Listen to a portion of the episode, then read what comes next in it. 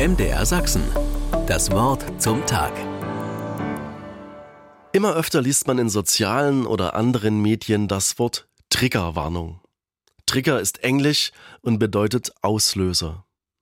In der Psychologie meint der Begriff, dass eine oft profan wirkende Situation negative Gefühle in uns hervorrufen kann.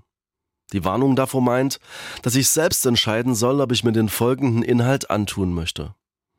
Wenn ich zum Beispiel aufgrund einer schlimmen Erfahrung kein Blut sehen mag, kann es hilfreich sein, wenn vor einem Beitrag über blutige Ereignisse gewarnt wird. Es ist gut, dass eine Gesellschaft sensibel ist für individuelle Verletzungen.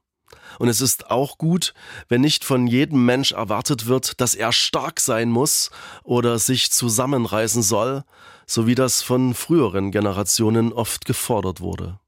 Schützen aber können wir uns nicht vor allem. Denn wo fängt man an, wo hört das auf?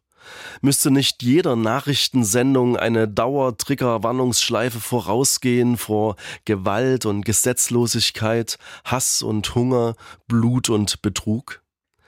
Kann nicht jedes Kollegenfrühstück Trauer hervorrufen, weil eine Mitarbeiterin anders als die anderen eben keine Kinder hat, mit denen sie sonntags im Zoo war?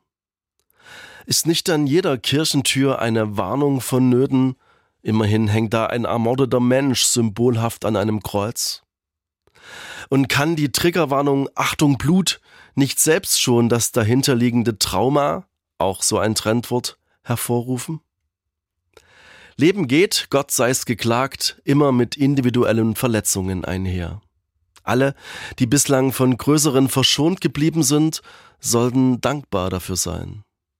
Wichtig ist, eine Resilienz, ein drittes Trendwort, zu entwickeln, um mit unseren Narben leben zu können. Mir hilft dabei mein christlicher Glaube. Gemeinsam mit den Betern der tausende Jahre alten Psalmen bringe ich vor Gott alle Trauer und Trigger, alle Träume und Traumata und vertraue darauf, dass Gottes Wohlmachen und manches heilen wird. So naiv und untrendig das vielleicht auch klingen mag. MDR Sachsen. Das Wort zum Tag.